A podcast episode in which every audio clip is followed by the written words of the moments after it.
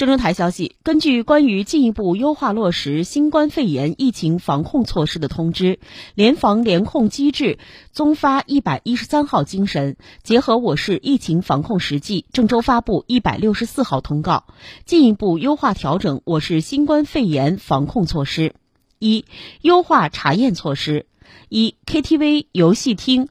洗浴、足浴、美容场所。剧本杀、麻将馆、棋牌室、网吧等密闭场所不再查验四十八小时内核酸检测阴性证明和健康码。二、出入小区、乘坐公交、地铁、出租车、网约车等市内公共交通工具不再查验健康码。三、省外来返证人员不再查验四十八小时核酸检测阴性证明和健康码，取消落地检；离证不再查验四十八小时内核酸检测阴性证明。四、养老院、福利院、医疗机构住院部、幼托机构、中小学等特殊场所继续查验四十八小时核酸检测阴性证明和健康码绿码。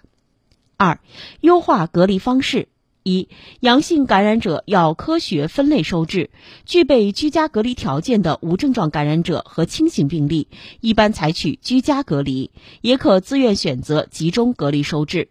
治愈出院出舱的患者不再进行居家健康监测。二，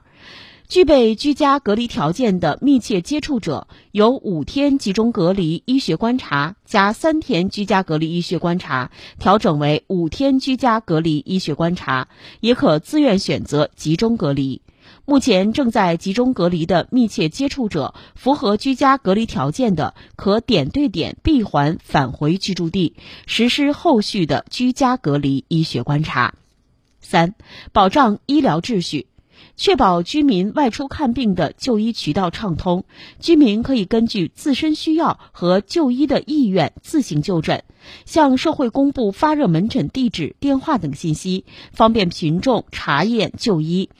医疗机构急诊要设置应急诊疗区，抢救危急重症患者，保障患者的生命安全。基层医疗机构可发挥发热门诊等十大症状者提供开药服务。医疗机构中的出现阳性人员后，对所涉及的诊室即销即开，确保正常的诊疗服务。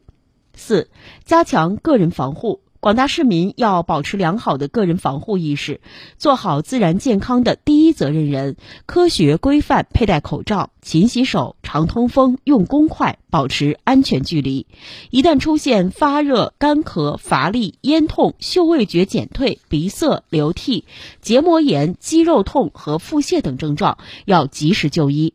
倡导七六十岁到七十九岁符合接种条件的老年人加强接种，尤其是八十岁以上的老年人要尽早完成新冠病毒疫苗全程接种和加强免疫接种，实现应接尽接。